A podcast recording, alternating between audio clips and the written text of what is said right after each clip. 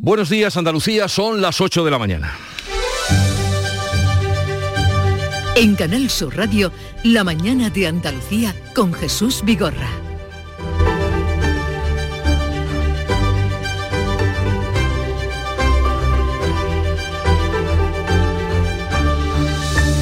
El pinchazo a los teléfonos del presidente del gobierno y de la ministra de Defensa a través del sistema de espionaje Pegasus desata la polémica entre los partidos, acusaciones entre los independentistas espiados y el gobierno y deja en el aire preguntas sin respuesta. ¿Por qué se conoce ahora el espionaje? ¿Qué datos les robaron? ¿Desde cuándo sabe el gobierno que Sánchez y Robles han sido espiados? ¿Hay más espiados? ¿Por qué la semana pasada decía el gobierno que no se podía ni confirmar ni desmentir el asunto del espionaje y este lunes dos ministros hacían de tan delicado tema una declaración institucional? Y a todo esto, ¿qué dice el CNI?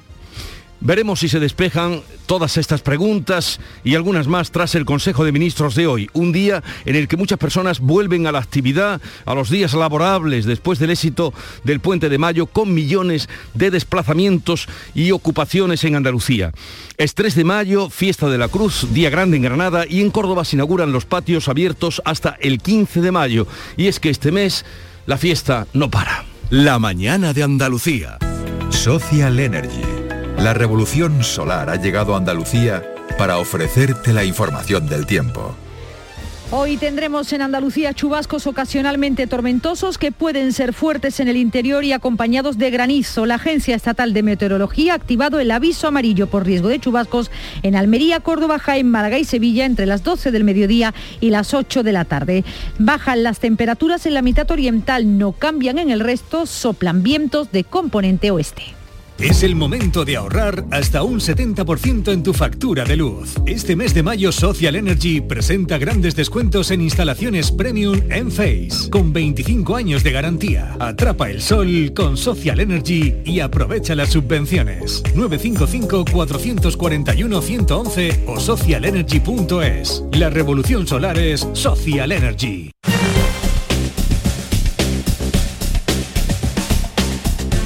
Conozcamos ahora la situación de las carreteras en Andalucía. Para ello conectamos con la DGT, nos atiende David Iglesias. Buenos días. ¿Qué tal? Buenos días. A esta hora mucha precaución en la entrada de Cádiz por la CA35 en el puente de la Constitución de 1812 van a encontrar tráfico irregular. También en Málaga, situación bastante complicada a esta hora por la entrada a la capital malacitana en la 357 entre Cártama y el polígono El Viso y también en Málaga hay dificultades por la A7 en Rincón de la Victoria, en Ciudad Jardín y en Benalmádena y Fuengirola todo en dirección a la capital malacitana. En Granada lo más complicado, la GR30, en Granada capital hacia Maracena y en Almería también hay tráfico lento a esta hora en la zona de Agua Dulce, en la A7, hacia la capital almeriense. El cupón ha cambiado, puede tocar por los dos lados. Y si lo miras con cariño, ahí va, qué bonito. A mucha gente vas a apoyar. Por los dos lados puedes ser ganador. Con la gente, la ilusión es mayor. Nuevo cupón diario. Ahora de lunes a jueves, con premios a las primeras y a las últimas cifras. Además tiene un primer premio de 500.000 euros al contado. A todos los que jugáis a la 11, bien jugado. Juega responsablemente y solo si eres mayor de edad. En Canal Sur Radio, la mañana de Andalucía con Jesús Bigorra. Noticias. ¿Qué les vamos a contar con Beatriz Galeano? Giro inesperado en el caso Pegasus. El gobierno ha anunciado que los teléfonos móviles del presidente y de la ministra de Defensa fueron espiados en mayo y junio del año pasado mediante el software Pegasus. Se trata del mismo programa con el que supuestamente fueron espiados políticos independentistas. El ministro Félix Bolaños lo anunciaba este lunes en una comparecencia sorpresa convocada con apenas antelación y en pleno festivo en la Comunidad de Madrid. La gravedad del asunto justificaba, decía, esta urgencia en la comparecencia. Son unos hechos de enorme gravedad que confirman que se han producido intrusiones en ámbitos ajenos a las instituciones estatales y fuera de la ley. Las intrusiones de las que hemos dado cuenta, de las que hemos informado, efectivamente se consumaron. De hecho, ambas dieron lugar a que eh, se extrajera eh, determinado volumen de datos de ambos teléfonos móviles. Estos hechos coincidieron con la decisión de indultar a los condenados por el proceso en el ámbito internacional y en las relaciones con Marruecos.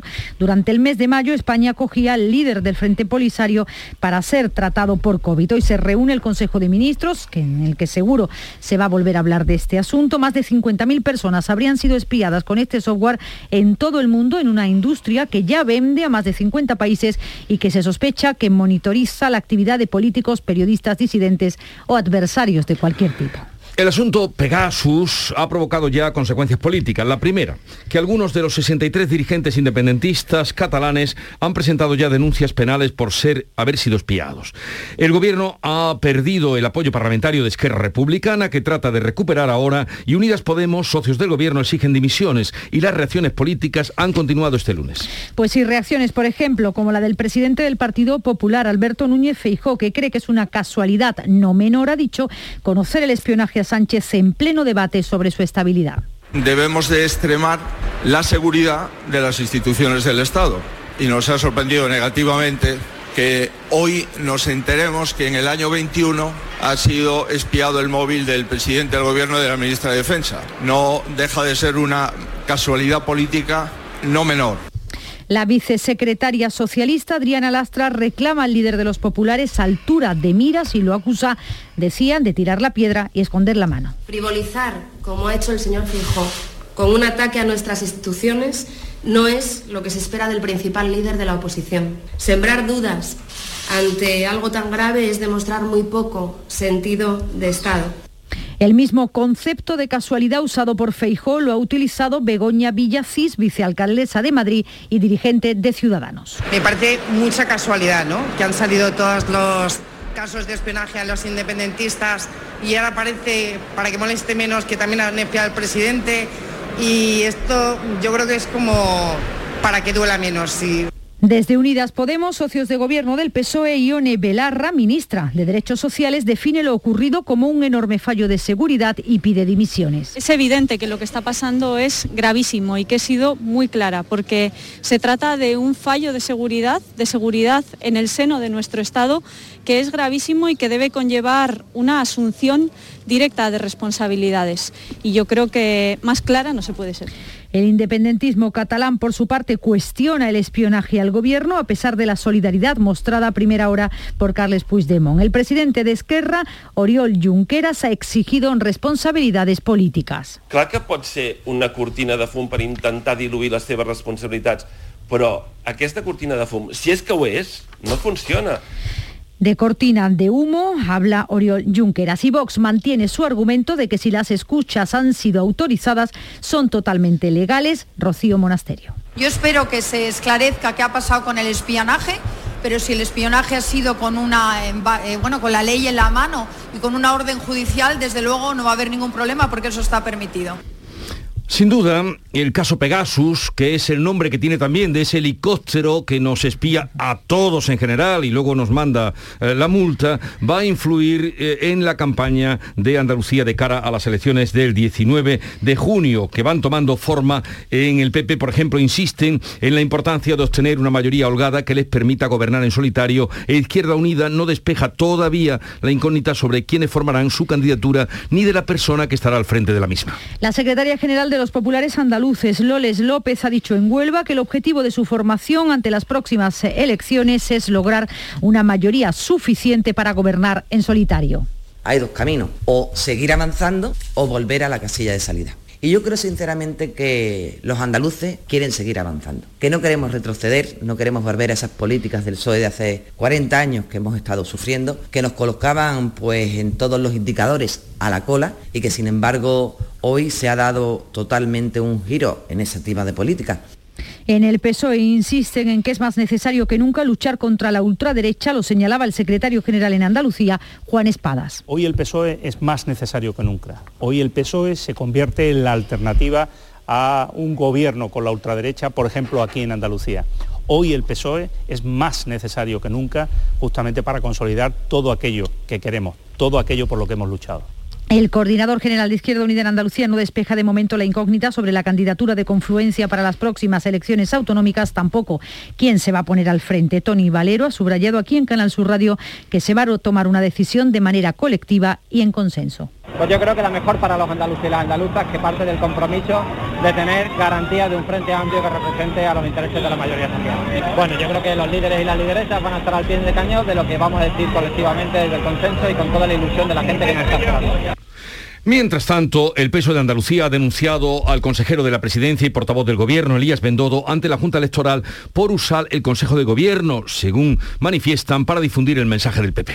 La denuncia se refiere a la rueda de prensa que ofreció el 27 de abril, cuando estaban ya convocadas las elecciones. Argumentan los socialistas que, Bendono, que Bendodo aprovechó la oportunidad para situar al Partido Popular por encima del resto de formaciones y criticó al Partido Socialista y en especial a su candidato Juan Espadas. Lo explica Isabel Ambrosio miembro de la dirección regional. De utilización mmm, institucional que está haciendo el Partido Popular, de la presidencia y de la portavocía del gobierno andaluz para lanzar ataques contra el PSOE y calumnia contra el gobierno de España. Desde luego, eso ya se ha encontrado con el primer recurso por parte del PSOE de Andalucía y lo vamos a seguir haciendo. Le ha respondido el propio consejero de la presidencia, Elías Bendodo. Están en su derecho. Yo entiendo que las campañas electorales tienen que servir para hacer propuestas para que los ciudadanos las entiendan. Y aquí, insisto, aquí gana el partido el que mete más goles, no el que da más patadas. Por tanto, cada uno que enfoque la campaña electoral como considere oportuno. Dejamos a un lado la política y vamos a recordar o recordarles que seguimos conviviendo con el coronavirus. El abandono de la mascarilla ha permitido la expansión rápida de la nueva variante de coronavirus, la XE. Lo dice la Organización Mundial de la Salud. Hoy conoceremos nuevos datos sobre la evolución de la pandemia en Andalucía. La Organización Mundial de la Salud dice que la relajación de las medidas, como la eliminación de las mascarillas, ha acelerado la expansión de esta nueva variante del COVID, la que se conoce como XC, combinación de Omicron y la variante siquilosa, que fue detectada en principio en el Reino Unido. La Organización Mundial de la Salud advierte de que puede ser hasta un 10% más contagiosa. El cuadro de síntomas es más amplio, aunque son más leves. La Consejería de Salud va a actualizar, como decías hoy, los datos de la pandemia. Las últimas cifras son del viernes, día en el que se notificaron 8.700 contagios y 46 muertes. El Ayuntamiento de Tarancón, en Cuenca, ha convocado para hoy una concentración en repulsa por el asesinato machista, el último ocurrido en este país y que tuvo lugar el lunes. Una mujer de 43 años ha sido asesinada por su pareja delante de sus tres hijos de 5, 4 y 2 años. El autor confeso había sido denunciado por esta mujer, por su pareja, tenía una orden de alejamiento, pero en el juicio que se celebró fue absuelto. Lourdes Luna es delegada de Igualdad de Cuenca y hacía este llamamiento. Siempre nos damos cuenta que el entorno sabe mucho más de lo que cuenta. Por favor, que lo digan, porque cuando una mujer es asesinada ya no tiene remedio. Pero en este caso se quedan tres criaturas huérfanas. Estas mujeres tienen que tener y sentir también el apoyo de, la gente que les rodea para al menos intentar prevenir y evitar pues, un desenlace como este, que es el asesinato de una mujer. Con esta muerte ya son 13 las mujeres asesinadas en nuestro país en lo que llevamos de año. Ojo a la hora de hacerse esa foto soñada creativa, porque en Almería una pareja ha resultado herida al caer por un barranco cuando se hacían un selfie. María Jesús Recio. La pareja salió de excursión y al intentar hacerse ese selfie desde la cala cristal de Villaricos, en Cuevas de la Almanzora, se cayó desde un barranco de unos 30 metros. Es una pequeña cala en una zona de difícil acceso con un terreno escarpado, por lo que tuvieron que movilizarse para su rescate dotaciones de bomberos 3 de Turre y de Huercalovera, también el 112, la Guardia Civil y la Policía Local. La pareja tuvo que ser inmovilizada con un colchón de vacío para poder subirla. En, ella tiene fracturas en un tobillo y en la clavícula, 30 años. El hombre presenta daños superficiales que no revisten gravedad. Repetimos, como dice Jesús, ojo con los selfies. No es la primera vez que ocurre, le deseamos pronta recuperación, pero ojo también cuando mm, la creatividad eh, llama a su puerta. El Consejo de Gobierno, hoy se celebra, Consejo de Gobierno de la Junta, es martes, aprueba la subida salarial de los docentes de la enseñanza pública y la concertada, acordada con la patronal y con los sindicatos. Los 135.000 maestros tendrán de media un incremento de unos 150 euros mensuales. La medida era reclamada desde hace más de 20 años y logra que los docentes andaluces alcancen la equiparación salarial con la media de España. Hoy también hay Consejo de Ministros, va a dar luz verde a la segunda estrategia española sobre discapacidad. Cuatro millones de personas presentan en España algún tipo de discapacidad, muchos se enfrentan a grandes demoras en su valoración y baremación y no pueden acceder a sus derechos. Este martes hay concentraciones convocadas en una veintena de ciudades frente a las sedes de ministerios y consejerías de sanidad y de servicios sociales. La Unión Europea está estudiando el embargo total del petróleo ruso. Esto supondría que Moscú dejaría de ingresar 48.000 millones de euros todos los años. Los ministros de Energía de los 27 debaten un nuevo paquete de medidas que cuenta ya con el apoyo de Alemania y de Austria y al que se sigue oponiendo Hungría. La comisaria europea de Energía, Kadri Simpson, ha advertido la exigencia de pagar en rublos el petróleo ruso viola lo estipulado en los contratos. Mientras sigue la guerra, continúan los bombardeos en ciudades como Odessa, donde un menor de 14 años ha fallecido, mientras que el corredor humanitario que intenta sacar a los atropados en la acería de Mariupol de momento no ha conseguido que estas personas puedan llegar hasta la ciudad de Zaporilla a 200 kilómetros. Le preocupa la situación al presidente ucraniano Volodymyr Zelensky. Y pasamos ahora a recordar que este puente, el de primero de mayo, ha sido em, pues de ocupación muy alta en todo el litoral andaluz, en, los, en las ciudades sobre todo que tenían especiales atractivos y también en la ocupación de la costa. Buenos datos de ocupación este primero de mayo, especialmente positivos en Sevilla, Cádiz, Córdoba, Málaga y Granada. En la Costa del Sol, el puente ha recordado a las cifras de antes de la pandemia. Matípola. Los chiringuitos han estado llenos. El buen tiempo ha propiciado la afluencia a estos establecimientos. La ocupación hotelera, como estaba previsto, ha superado el 75% en muchos casos. Como ejemplo, el director del hotel Via Padierna en Benavís, Jorge Manzur. En el fin de semana este hemos estado cerca de los 75%. Esperamos muy buena ocupación para, para el resto mayo, por ejemplo, tenemos prácticamente de jueves a domingo lleno, casi lleno todos los días, todos los fines de semana, perdón, y, y entre semana ya se está llenando. Satisfacción también para los hosteleros, confían en que los buenos datos de estos días se trasladen al verano. Vamos a recordar otros lugares también, como em, nos daba cuenta desde Málaga, Matípola, por ejemplo Jerez, cifra récord tras la celebración del Mundial de Motos. Pablo Cosano. Pablo Cosano, adelante. Hola Jesús, ¿qué tal?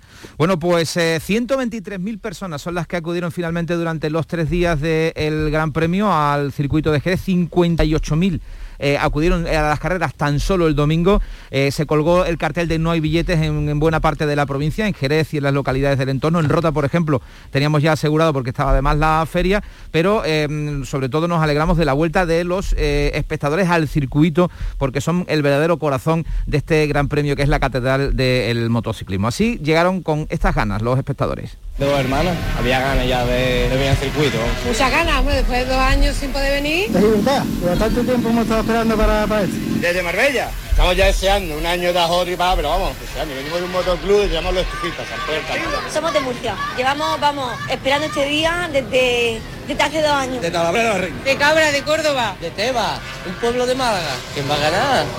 ¿Quién va a ganar? ¿Marqués? Fíjate Jesús, la procedencia de todos los eh, puntos de la geografía andaluza y española. Es verdad que este año mm, ha habido menos público que en el último que hubo espectadores en las gradas. Eh, yo creo, y hoy haremos balance de todo esto, porque todavía el turismo internacional no ha desplegado. Habrá muchos aficionados que vengan a lo mejor de Asia o de América que no les merezca el riesgo el, viaje con la pandemia todavía en marcha venir al circuito. Estuvo entre otras autoridades el presidente de la Junta en funciones, Juanma Moreno Bonilla, eh, entregó además uno de los eh, premios, el primer premio al ganador de MotoGP y dijo esto del Gran Premio.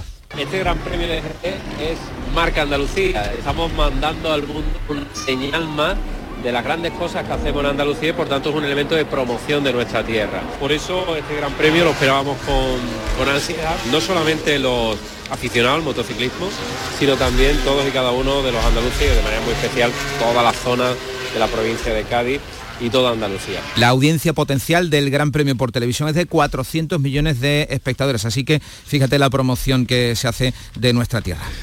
Así vivió Jerez, el Campeonato del Mundo de Motociclismo, unos días de respiro y luego el sábado la feria. Y feria también, lo grande, en Sevilla, buen ambiente, con una feria de abril completamente llena como no se recuerda, nos dicen Arceli Limón. Hola, ¿qué tal? Buenos días. No se recuerda, dice el alcalde que hemos batido récord de afluencia en la historia de la feria los servicios municipales, los responsables municipales llegan a reconocer que el domingo, el primer día de la feria, a media tarde estuvo colapsada. Escuchan al delegado de Fiestas Mayores, Juan Carlos Cabrera.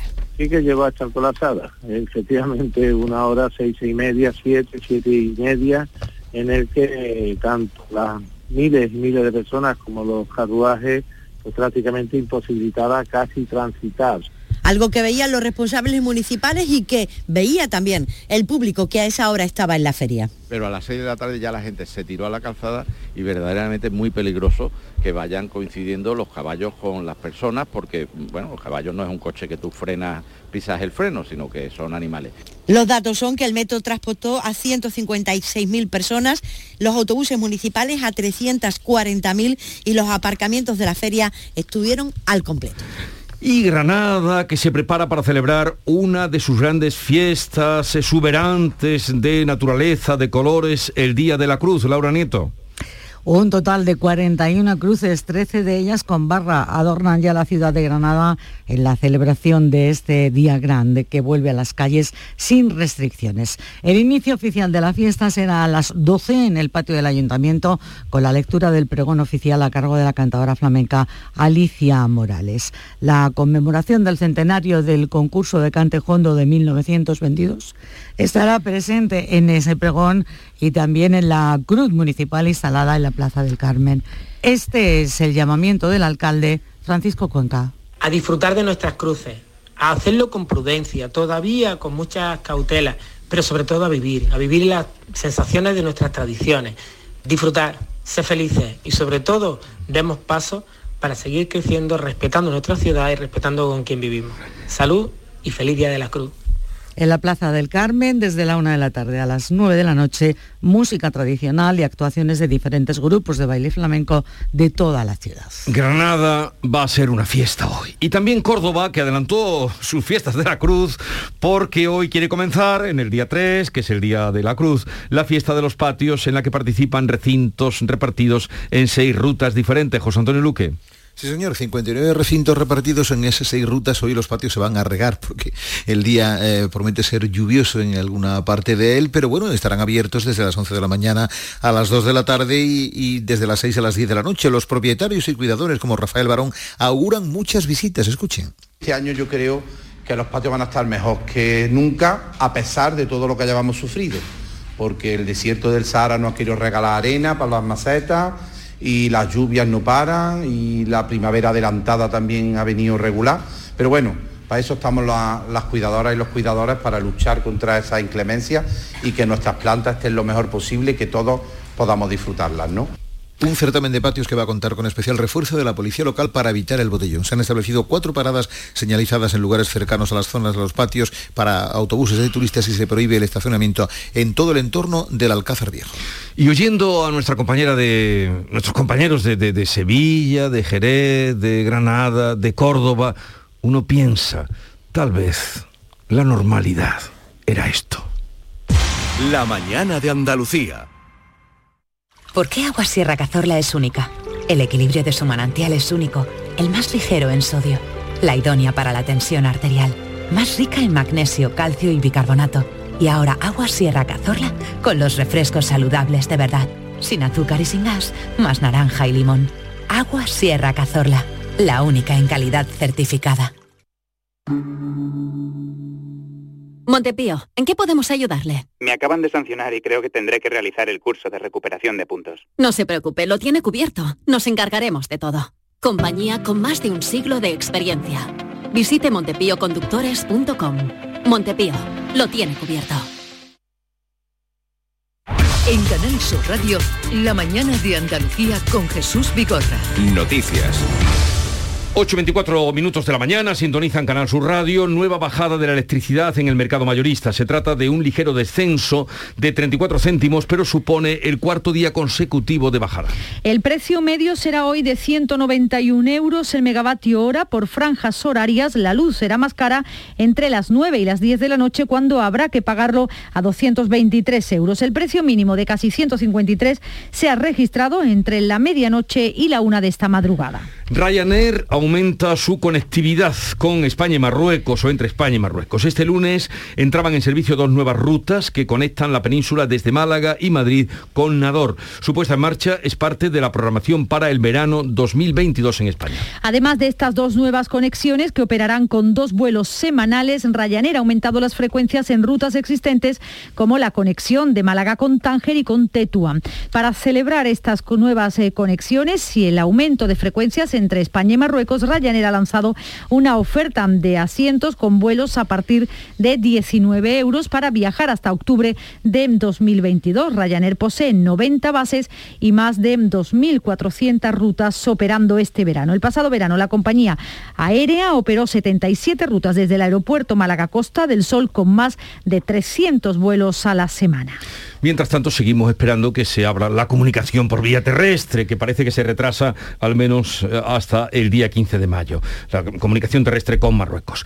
La venta de vehículos se ha hundido en el mes de abril con casi 9.500 menos que en el mismo mes del año pasado. Solo el aumento en la venta de vehículos eléctricos alivia la actividad de los concesionarios de automóviles. La suma de los vehículos alternativos, estos son los eléctricos, híbridos o de gas, supera ya a los vehículos de diésel. El aumento de los eléctricos contrasta con la caída del total de las ventas registradas en el mes de abril, un 12% menos que hace un año. Para la directora de comunicación de la Asociación de Vendedores Gambán es necesario promocionar que vehículos viejos se conviertan en chatarra. Tania Puche. El mercado continúa sin levantar cabeza. En este contexto de falta de oferta, en el que ya se venden más coches de más de 15 años que nuevos, la renovación del parque se convierte en un punto clave para impulsar los objetivos de descarbonización. En este sentido, además de impulsar la electrificación, lo que hace falta es poner en marcha políticas mucho más activas y mucho más eficaces de achatarramiento, sobre todo orientadas a estos vehículos de mayor antigüedad. En lo que va de año se han vendido cerca de 98.000 vehículos alternativos del total de ventas de 233.000, casi 30.000 menos que en los primeros cuatro meses del año pasado. Los dueños de estaciones de servicio de gasolineras vuelven a denunciar que se están quedando sin liquidez por la medida del gobierno de rebajar el precio de los combustibles 20 céntimos el litro. De momento han obtenido el compromiso de la agencia tributaria de que van a recibir el dinero de lo vendido en abril, que lo van a recibir en 72 horas. Exigen al gobierno que les compensen cuanto antes el pago del dinero descontado a los clientes. Los adelantos que les concede la administración se han calculado según las ventas de combustible del año pasado. Antonio Felices, presidente de la Federación Andaluza de Estaciones de Servicio dice que en esa fecha había menos movilidad por la pandemia. El pasado año fue un año que hubo muchísima menos movilidad por las restricciones de la, de la pandemia. Afortunadamente eso ya no existe y afortunadamente también ha habido muchísima más movilidad de los ciudadanos y efectivamente por esa medida o por esa razón, mejor dicho, eh, es por lo que hemos vuelto a quedarnos sin liquidez. Hacienda se ha comprometido ya a pagar en los primeros tres días de mayo todo lo que han gastado en abril. La Unión de Pequeños Agricultores y Ganaderos ha denunciado que el precio que se le paga a los agricultores por el kilo de arándano ha bajado considerablemente, hasta un 54% menos. La subida del IPC que están pagando el consumidor en este producto no la está recibiendo el agricultor. Por este motivo apuntan un mes nefasto para la economía de los agricultores que según estas organizaciones están sufriendo los sobrecostes de producción por el incremento de los costes tanto en el transporte como en otros servicios. El secretario general de UPA Huelva es Manuel Piedra. Vemos cómo están pagando ese mismo consumidor, está pagando un 400% más por, por, este producto, por este mismo producto, y se está pagando entre 11 y, y 15 euros el kilo el arándano. En este escenario, la UPA quiere hacer una reflexión. Mm, si esto está ocurriendo, alguien se está quedando con el dinero de nuestros agricultores. UPA Huelva recuerda que la ley de la cadena alimentaria cita que el responsable de pagar un precio justo será siempre el comprador. Andalucía ha pedido a la Unión Europea que no vuelva a ampliar el plazo para la gestión de la chirla que permita a las embarcaciones en Italia extraer ejemplares de 22 milímetros en lugar de los 25 milímetros requeridos en España. Una excepción que tendría que acabar el próximo 31 de diciembre tras seis años de aplicación y que eh, comenzó en 2017 y se ha ampliado en dos ocasiones. Desde Andalucía se apunta a la necesidad de que estas restricciones o concesiones que se aprueban en la Comunidad Europea vayan acompañadas de informes científicos que las avalen. La Federación Andaluza de Cofradías de Pescadores advierte ya de esta desventaja en los mercados. Sintonizan Canal Sur Radio, en un momento vamos a la tertulia y también hablaremos con Francisco Hernández, que es fiscal decano de lo penal en la Fiscalía Provincial de Granada y también fiscal de criminalidad informática para ver si nos aclara algo en torno a los sucesos de Pegasus. Llegan las ocho y media de la mañana, tiempo ahora para la información local. En la mañana de Andalucía de Canal Sur Radio, las noticias de Sevilla. Con Araceli Limón. Buenos días. La jornada ha amanecido con cielos cubiertos y está activado el aviso amarillo por tormentas hoy martes en la provincia de Sevilla, donde se esperan lluvias entre las 12 del mediodía y las 8 de la tarde. Fundamentalmente, eso sí, en la zona de Sierra Morena. A esta hora tenemos 13 grados de temperatura, esperamos una máxima de 23 e inusualmente se circula con absoluta normalidad, tanto dentro de Sevilla como en los accesos a, a la capital. La lluvia de ayer tarde alivió un poco la feria después de unas primeras horas en que llegaron a, cosa, a colapsar el Real. Lo reconoce así el delegado de Fiestas Mayores, Juan Carlos Cabrera. Sí que llegó a estar colapsada, efectivamente una hora, seis y media, siete, siete y media, en el que tanto las miles y miles de personas como los carruajes pues prácticamente imposibilitaba casi transitar. Servicios funcionaron perfectamente, no hubo incidencias que destacar el alcalde habla de una cifra récord de afluencia. El domingo fue el día de mayor presencia de público en la historia de la feria. Que ha sido la noche con mayor eh, personas en el Real de las últimas décadas. Estoy seguro que se superó el millón de, de personas y por tanto es mm, una feria que está cumpliendo desde ese punto de vista y también hay que decir sin incidentes pues todas las expectativas que nos habíamos marcado. En las casetas se llegaron a acabar productos tan elementales como el hielo y el pan. Ayer nos faltó hielo, pan y bebida, pero es verdad que ayer estuvo muy bien, que hubo mucha gente. En las primeras horas Tusan trasladó a 340.000 personas, el metro a 156.000 y los parking, el parking de la charco, del Charco de la Pava estaba completamente ocupado. El ayuntamiento asegura que funcionan con normalidad los controles para acabar con la venta ilegal de alcohol en la calle del infierno y las medidas adoptadas contra la botellona en los remedios. Estamos con la venta de alcohol los cacharritos que se daban y que prácticamente pues también es insignificante porque no paramos de estar presentes y con ese control de la botellona, aparte del que también en la feria estamos apercibiendo a los caseteros en el sentido de que traten de evitar que se saque eh, vidrio y también se hagan botellonas en la misma puerta de la portada. ¿no? Y en esta feria de récord se abrió ayer por tercera vez la puerta del Príncipe de la Real Maestranza, el segundo día consecutivo que se abría. Ayer fue para el torero Tomás Rufa, que cortó tres orejas bajo un auténtico diluvio en la tarde de su debut. Iberfurgo. El alquiler de furgonetas con una nueva y variada flota de vehículos industriales en Sevilla les ofrece la información deportiva. La información deportiva que nos trae Nuria Gaciño. Nuria, buenos días. Muy buenos días. Oportunidad desaprovechada por el Betis que solo se trae de Getafe un punto tras empatar a cero.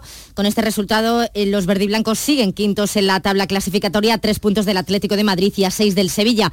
A falta de cuatro jornadas para el final de la liga, el Sevilla ya es matemáticamente equipo europeo. Sumando un punto más, aseguraría la Liga Europa, aunque el gran objetivo es la Champions. Hoy las dos plantillas, la del Sevilla y la del Betis, tienen el habitual almuerzo en el recinto ferial, será sobre las 2 de la tarde y está previsto que los dos presidentes, José Castro y Ángel Aro, atiendan a los medios de comunicación. ¡Guau! ¡Vaya furgoneta! La he alquilado en Iberfurgo. Está súper nueva. No parece de alquiler. Ya, en Iberfurgo disponen de una flota en perfecto estado y te ofrecen presupuestos a medida. En Iberfurgo somos expertos en alquiler de furgonetas de carga, pasajeros y carrozados. Visítanos en iberfurgo.com o en Sevilla en el Polígono Industrial Parsi. Automóviles Berrocar, más de mil coches de todas las marcas y modelos. La mejor garantía del mercado, inmejorable financiación, sin sorpresas de última hora y con total transparencia para que la compra de tu nuevo coche sea una decisión inteligente. 50 concesionarios Berrocar y más de 700 talleres concertados en territorio nacional. Entrega domicilio totalmente gratis. GrupoBerrocar.com Las horas sin ruido en la calle del infierno se repetirán el jueves y el sábado de 2 de la tarde hasta las 6 después de que ayer se pusiera en marcha la primera experiencia. Se hizo de forma experimental en el 2019 y este año se amplía a tres días para que puedan disfrutar de la calle del infierno personas con trastorno del espectro autista. Es una medida importante según Rafael Jorrete, presidente de la Asociación Asperger TEA de Sevilla. Es una medida importante porque les permite que durante, por lo menos durante un tiempo, ellos puedan estar allí sin que se sobresaturen de, ruido, ¿no? Que es lo que siempre cuando hemos visto otros años es que los chicos van para allá y, bueno, y, al final siempre se venían con grandes ataques de ansiedad. Siguen las noticias en Canal Sur Radio.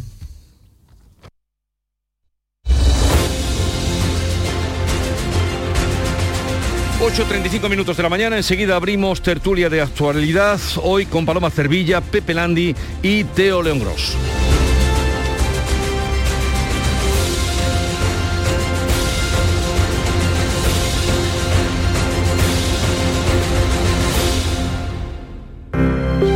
Buenos días.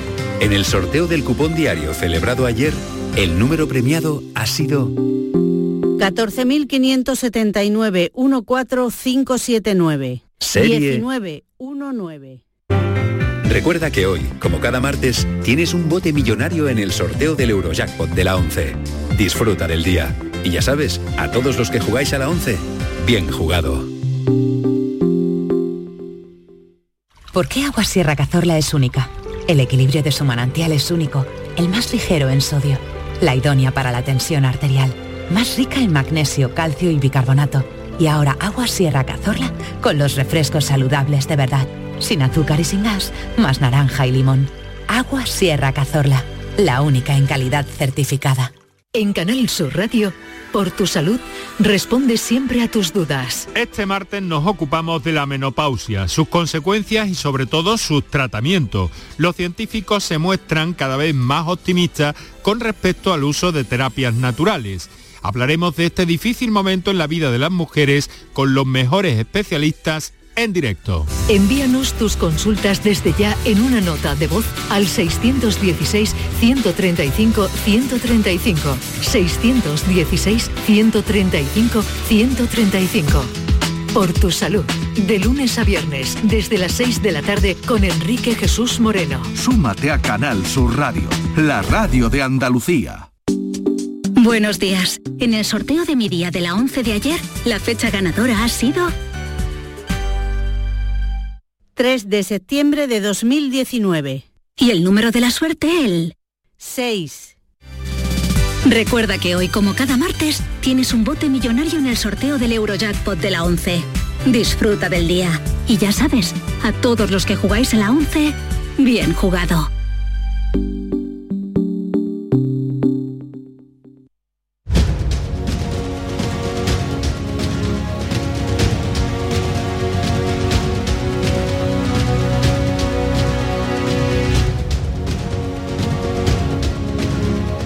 En Canal Sur Radio, La mañana de Andalucía con Jesús Vigorra. Y para mm, charlar sobre los temas de actualidad de este día, de este 3 de mayo, hoy están con nosotros Paloma Cervilla de ABC. Buenos días, Paloma. Hola, buenos días Jesús, ¿qué tal? ¿Qué tal estáis? Eh, pues la verdad, muy bien. Ahora los compañeros que también están convocados te dirán, pero muy bien. Eh, ha llovido un poquito, eh, toda, todo el puente ha estado muy concurrido por aquí, por Andalucía, y está todo el mundo bastante contento. Tú no, no has venido por aquí, ¿no? No, no, no, yo me quedo aquí en Madrid porque tenía que trabajar, tenía el día de la comunidad de Ah, Madrid, claro. que era muy importante, que era muy importante ayer con los teléfonos, todos espiados. Fue un día muy divertido en la comunidad de Madrid, con la presidenta de la comunidad. Saludamos también a Pepe Landi, que es redactor jefe de La Voz de Cádiz. Pepe, buenos días. Hola, muy buenos días, ¿qué tal? ¿Cómo, ¿Cómo ha estado el puente por Cádiz? Pues el puente abarrotado porque mm, ha sido el Gran Premio de motociclismo, como todos sabéis, y se ha recuperado después de, de dos años con unos niveles de, asistencia de público y de, ambiente en, las- en Jerez, en el puerto principalmente, que son las ciudades más que más viven este, este acontecimiento y bueno, se han alcanzado unos niveles, mm, ya te digo, de hace dos años y con, con un ambientazo por todo lo alto. Sí, eso es lo que nos cuentan eh, por todos los lugares. Y eh, Teo León Gross, eh, director presentador de Mesa Análisis, una menos 10 cada día en Canal Sur Televisión. Aprovecho para calzar ahí esa mm, invocación que tuvo ayer su bautizo de feria. Él es malagueño, pero es mm, universal. Pero tuvo ayer su bautizo de feria, Teo. Cuéntale a Paloma, cuéntale a Pepe Landi. Bueno, eh, maravilloso, maravilloso. La generosidad, cordialidad y cortesía es eh, verdaderamente formidable. La forma en que te reciben y en que te tratan, la forma en que te atienden. Eh, en fin. ¿Lo pasaste bien? Sí, dicho lo cual, pues evidentemente es una prueba dura, claro, no, no, físicamente yo no estoy, yo, yo soy un señor. Eso no impide que te lo puedas pasar bien y que tengas fuerza, Teo. Eres un señor. No, no, pero ya- puedes- ya realmente tantas horas de pie y yendo y viniendo y el barro y tal, eh, bueno, porque cayó alguna. Bueno, pero dicho eso, me pareció, pues evidentemente, eh, me, me- me encantó el, el- el ambiente y ya digo, y el trato excepcional. Hoy, hoy tomaré tregua. Hoy, hoy vas a darte tregua.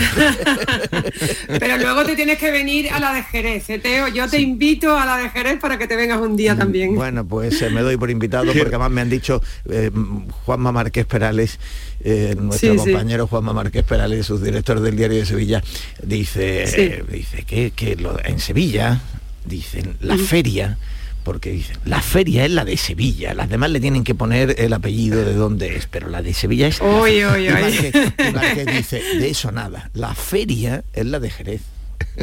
Hombre, Y la feria por nuestra antonomasia es la de Jerez. Eso te lo digo yo también, ¿eh?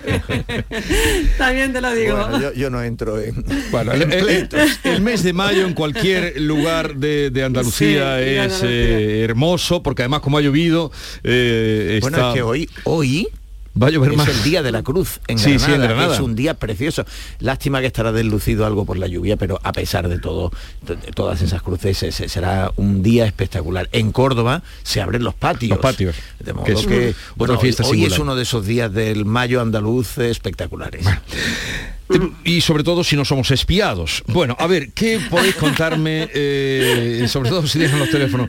A ver, eh, con esto de los por qué eh, se conoce ahora el espionaje, son casualidad de lo que conocimos ayer, qué datos le robaron, desde cuándo sabe el gobierno que Sánchez y Roble, y bueno, y González Laya también eran espiados, como hoy se cuenta, habrá más espiados que estos, por qué la semana pasada decía el gobierno que no se podía confirmar ni desmentir el asunto del espionaje y ayer nos empe- empezaron a sonar todas las convocatorias eh, de que había una rueda de prensa inminente en un día de fiesta. ¿Por qué? ¿Por qué de tantas cosas? A ver, Bueno, venga, son, Paloma, empieza. Yo creo, Jesús, que son muchas cosas, ¿no? Que muchas preguntas y podríamos estar todos el programa hablando de algo tan apasionante como es el tema del espionaje, ¿no? Yo hubo un momento en mi vida que hice el CNI, que tenía contactos y de hecho todavía lo sigo manteniendo en este mundo. Pero si nos centramos en lo que pasó ayer, primera duda, ¿por qué ayer? ¿Por qué ayer? ¿Por qué ayer se hace un anuncio, se convoca a las 7 de la mañana una convocatoria en Moncloa, justo el día grande de la Comunidad de Madrid, en la que la presidenta de la comunidad iba a tener un protagonismo tan importante? A mí es una pregunta que sí que se me suscita. Otra, ¿por qué ayer? A lo mejor porque Margarita Roble va a comparecer el miércoles en la Comisión de Defensa y tenía que tener algún argumento para contrarrestar el acoso del independentismo. El gobierno re- re- realmente estaba contra las cuerdas, tenía que sacar algún conejo de la chistera para frenar la ofensiva. ¿Cuál ha podido ser el conejo que ha sacado de la chistera? El de a mí también se me espió. Y dicho con antelación, yo creo que se le ha espiado. O sea, que no quiero decir que sea, vamos, no, no quisiera pensar que fuera una, falsedad. Yo creo que se le ha espiado, pero ¿cómo es posible que durante un año el CNI y nadie pueda constatar que los teléfonos de los miembros del gobierno han sido espiados? ¿Cómo es posible que en un año no se sepa? Primera pregunta, ¿por qué ayer? Dos hipótesis. Porque era el gran día de la presidenta de la comunidad, con unas encuestas a favor totalmente de ella y del partido, o porque Margarita Robles va a comparecer en la Comisión de Defensa y necesitaba, de hecho Margarita Robles, hay que recordar que la semana pasada dijo, se llevarán las manos a la cabeza o habrá sorpresas, ¿os acordáis de sí, esa perfectamente, frase? perfectamente. Pues yo me limito a esas dos preguntas porque hay mucho que hablar y tenemos que hablar todos. Sí, ella dijo, eh, no tengo por qué preguntar lo que dijo ella. Eh, sí, hay dijo, una frase exacta. Dijo, mm, quienes acusan de, al CNI de espiar ilegalmente, de que se encontrarán con algunas sorpresas en la Comisión de Secretos Oficiales y saldrán trasquilados. Pues esa frase es muy importante porque puede explicar mucho de lo que sucedió ayer. Esa frase confirma claramente que además ya lo sabía. Que, efectivamente que además de, de, de qué, de por qué y de quién en este caso, en, este, en esta serie serial estupendo, es muy importante el cuándo, ¿no?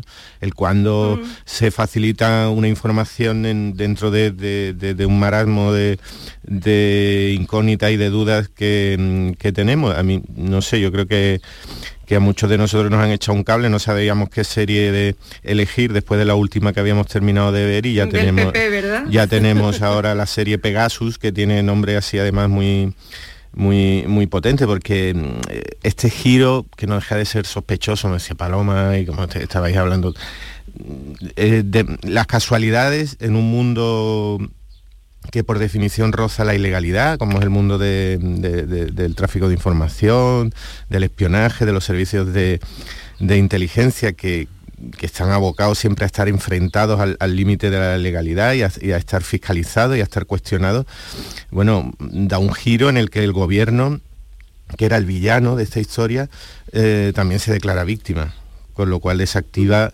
desactiva la, mm, primera motivación que había surgido, mm, probablemente esto de muchísimas más vueltas, hasta caer en la, mm, no sé si en la más absoluta irrelevancia o la confusión dentro de varias semanas, eh, la motivación era el control al independentismo, la vigilancia al independentismo. Entonces esa, motivación queda desactivada cuando el, presunto malo de la historia, que es el gobierno, mm, se declara también víctima y se declara también, también espiado. Ah, lo que pasa es que aquí cada vez que se facilita un dato, mm, bueno, un presunto dato dentro de los millones de datos que nos faltan, aparecen mil preguntas más, Porque, mm, bueno, eh, si antes se nos había dicho que eran los gobiernos los únicos que podían acceder a este programa y los únicos que podían utilizarlo, eh, ¿quién es ahora el presunto mm, autor o sospechoso de, esta, de esta vigilancia al presidente del gobierno y a la ministra de Defensa? Mm, un gobierno externo puede Un gobierno externo ha caído como, obviamente, como cualquier eh, arma informática de este tipo, ha caído en manos de redes de delincuencia ajenas a los gobiernos, ajenas, esperemos que ajenas a los gobiernos y no eh, ligadas en algún caso a, algún gobierno. Em, al final estamos ante un negocio fabuloso también. Hoy he leído una cosa que me ha dejado ya con, las piernas colgando definitivamente, que es que la misma empresa israelí que, em, creó el programa Pegasus, que se llama NSO Group, eh, también, también vende el antivirus, es decir, el sistema que permite, efectivamente, a veces lo he leído, el, sistema que, permite detectar que está siendo espiado, es decir, te venden a la vez el virus y la vacuna. O sea que estamos hablando de un negocio fabuloso en el que ya las redes internacionales, gubernamentales o no, servicios de inteligencia, grupos de delincuencia, bueno, absolutamente, también le leí a, a Pedro Cuartango esta mañana, que, lo que estamos es ante un monstruo mm, de la delincuencia informática que, bueno, que solo le estamos viendo las orejas por ahora. Espléndido libro, por cierto, de Pedro Cuartango, publicado este año sobre los espías, eh, verdaderamente magnífico, eh, sobre todo los espías clásicos, la Guerra Fría, la, época berlinesa, en fin, muy recomendable. Eh, bueno, vamos al, al asunto. Yo creo, la frase de Margarita Robles es muy importante, porque decía, algunos se van a quedar muy sorprendidos en la Comisión de Secretos Oficiales cuando eh, reciban información o cuando reciban la información. ¿Por qué ayer el gobierno festivo, a primerísima hora de la mañana, envía una convocatoria?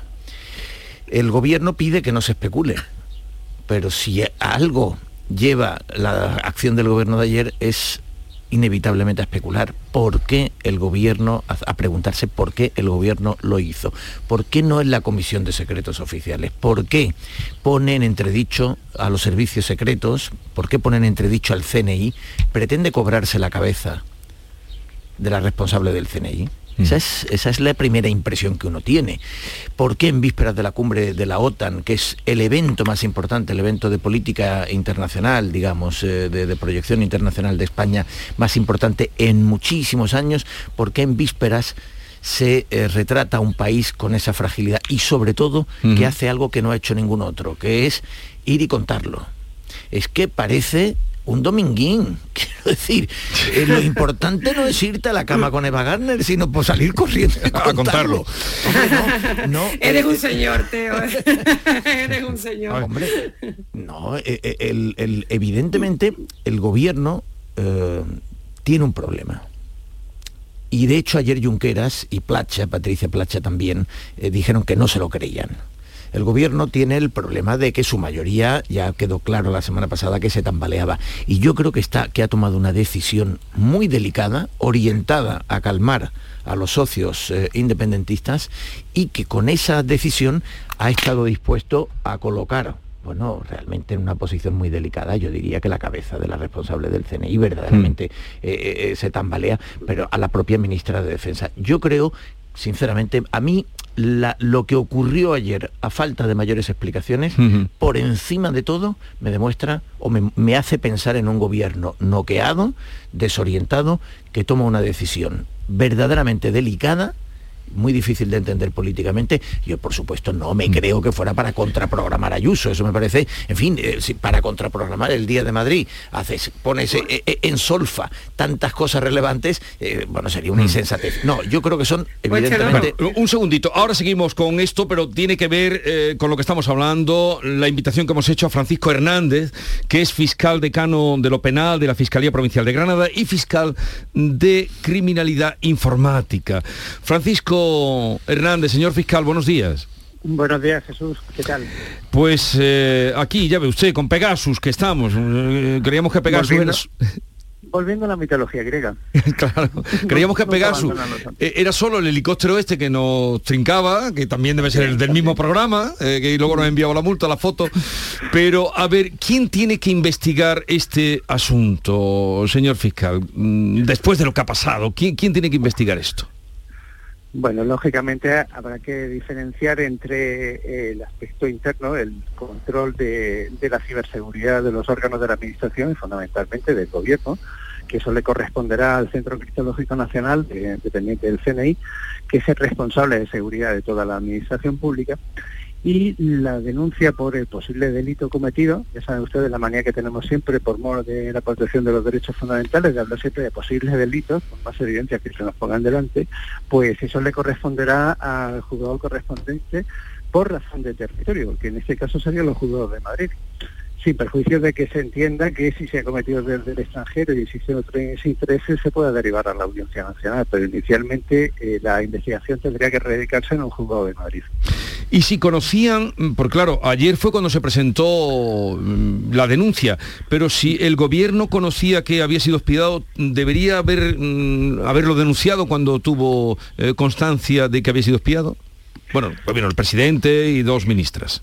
Jesús, es que estamos en el campo de la seguridad nacional y ahí las reglas del derecho se tornan un poco grises. Hay intereses superiores a la propia a la propia protección del gobierno.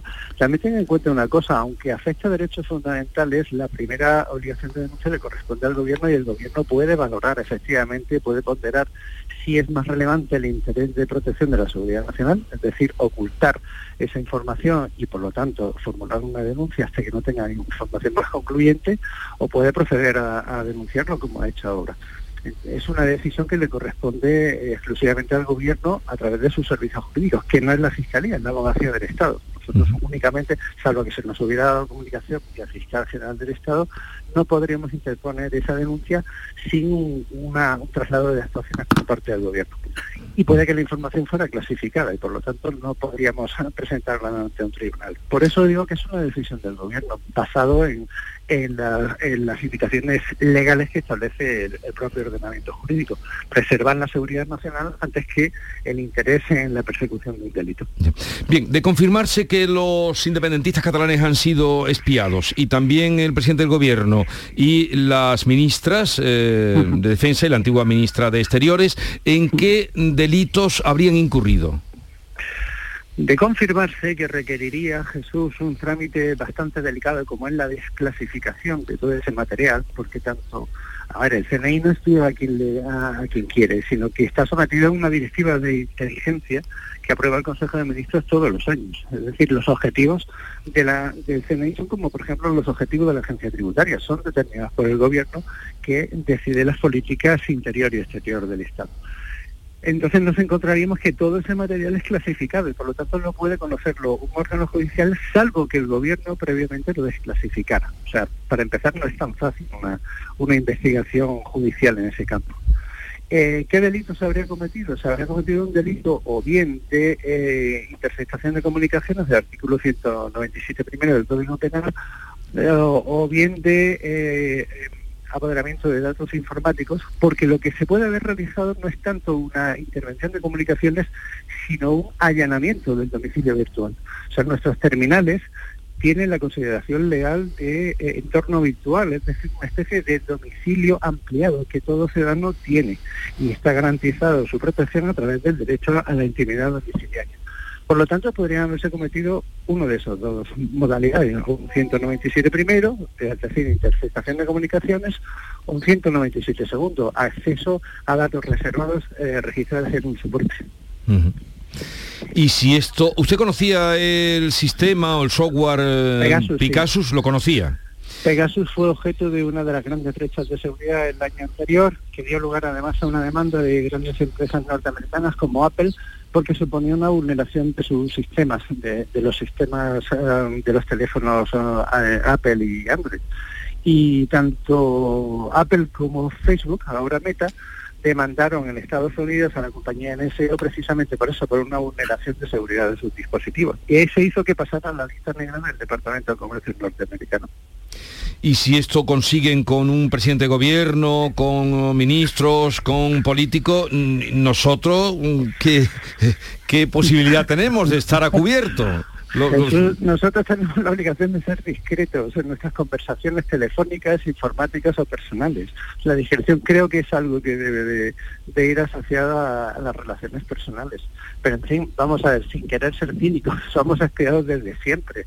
Somos espiados a nivel global desde que terminó la, Segunda Guerra Mundial. La cuestión es quién nos enfía, un bloque u otro. Es decir, todos somos objetos de una intervención global de comunicaciones y algunas personas son objetos de una, eh, de una eh, interceptación particular de sus, comunicaciones porque son un objetivo principal y lo, y lo que de ellos se recaba es muchísima más información pero todos somos vigilados, eso es cierto.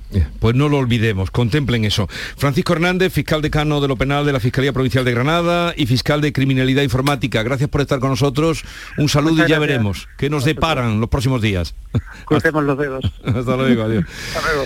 Como decía, no sé quién ha citado a Coartango, creo, bueno, los dos, eh, Pepe Landi y Teo. Hoy escribe, dice, ya no hay un único vigilante, sino que todos espían a todos, a los estados y los individuos gracias a un software que escapa del control político y que elude cualquier medio de protección de la privacidad. La tecnología ha generado un monstruo que nos devora sin dejar rastro. Hombre, yo creo que todos estamos espiados desde hace mucho tiempo y que el espionaje es una actividad tan vieja como, como cualquier oficio del mundo, ¿no? La cosa es que el espionaje que se haga desde los centros de inteligencia sea legal. Yo no sé si Pepe Landi ha comentado, creo que te escuché antes de decir que al espionaje le caracteriza la ilegalidad o que, bueno, que hay mucho espionaje que, es ilegal, ¿no? está, está obligado a convivir con la, con, en la frontera siempre.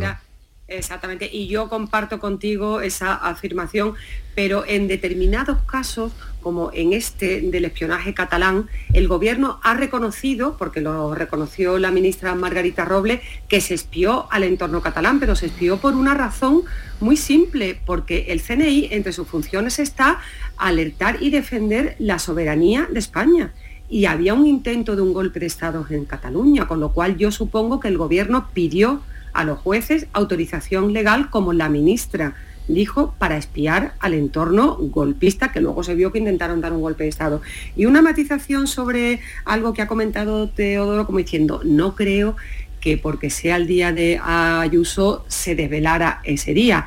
Yo no lo sé, yo simplemente digo que yo estuve en la recepción que se dio en la Puerta del Sol, que llegó Félix Bolaño y toda la prensa nos fuimos hacia él o sea, el foco de atención, aunque realmente era, era de Ayuso, estaba, estaba Feijó, era el, el primer gran acto junto, pero claro, todos no fuimos para Félix Bolaño, pues lógicamente. Entonces, yo sí tuve la sensación ayer cuando estaba ayer que algo de esto había, que algo de esto había, porque si se sabía desde la semana pasada, cuando Margarita Robles apuntó, ¿por qué se desvela la misma mañana de un festivo en Madrid en una rueda de prensa convocada a las 7 de la mañana. Yo sí me hago preguntas sobre eso. Bueno, supongo que Teo querrá también decir, pero ahora mismo no, porque estamos llegando a las 9. Y además tú ya sabes que suena la musiquita y esto eh, de, una manera pues así cortés es decirte que tenemos que irnos callando. Vamos a las 9.